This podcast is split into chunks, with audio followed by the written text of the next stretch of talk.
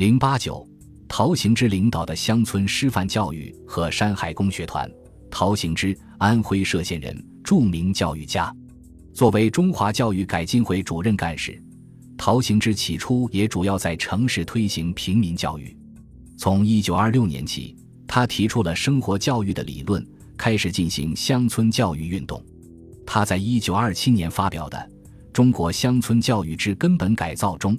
较系统地阐述了他对乡村教育的主张，认为乡村教育是立国的根本大计，并尖锐地指出中国乡村教育走错了路。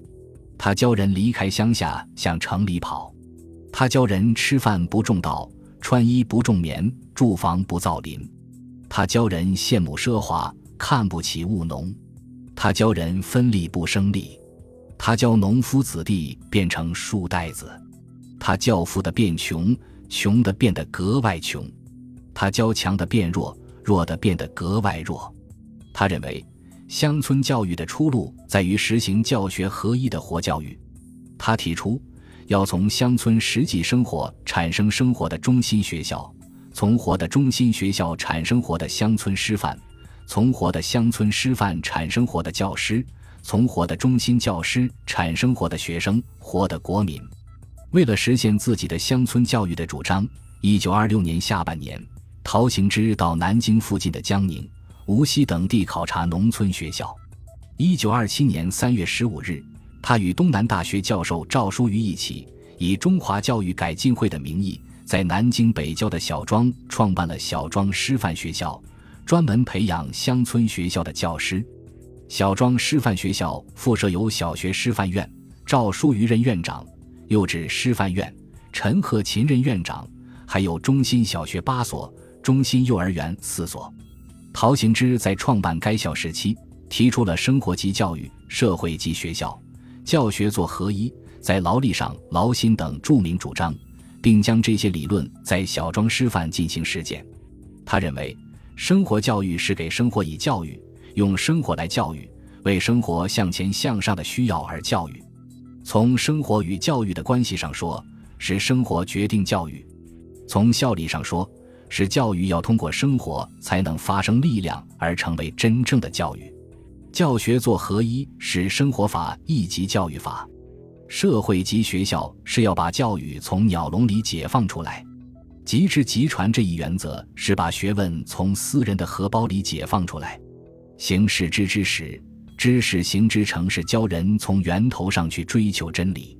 陶行知的生活教育理论，目的是把学生培养成为具有健全的体魄、农夫的身手、科学的头脑、艺术的性味、改造社会的精神的乡村教师。在小庄师范学校，陶行知把自己的生活教育的理论付诸实践。他把教育与生产劳动、社会生活紧密结合起来，强调为做。为行动而读书与用书，他给图书馆题名为“书呆子莫来馆”，大礼堂题名为“离宫”，并书写了与牛马羊鸡犬豚做朋友，向稻粮书麦黍稷下功夫的横幅。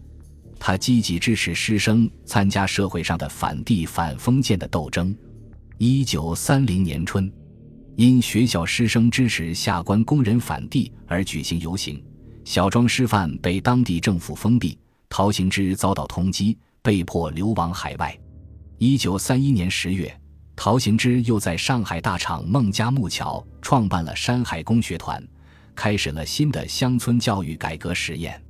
他在制定的乡村工学团试验初步计划中，提出工学团以工以养生，学以民生，团以保生为宗旨，实行军事、生产、科学、识字、运用民权。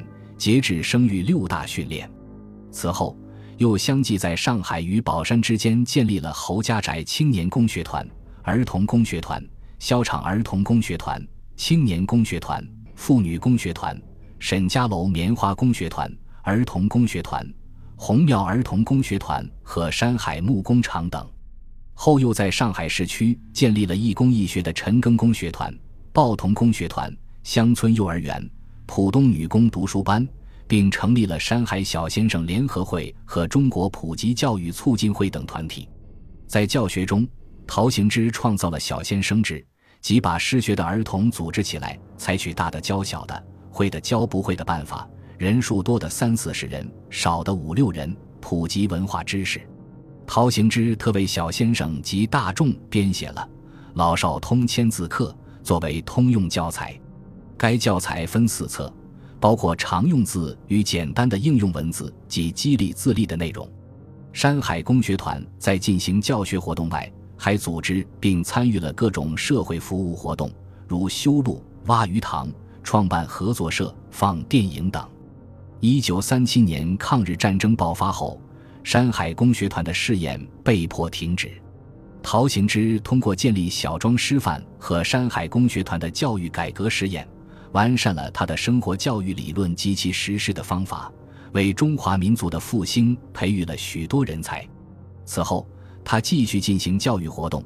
一九三八年七月，在四川和县农村的草街子古圣寺创办了育才学校，后又在重庆市区创办了社会大学。陶行知毕生献身于中国的教育事业，不愧为伟大的人民教育家。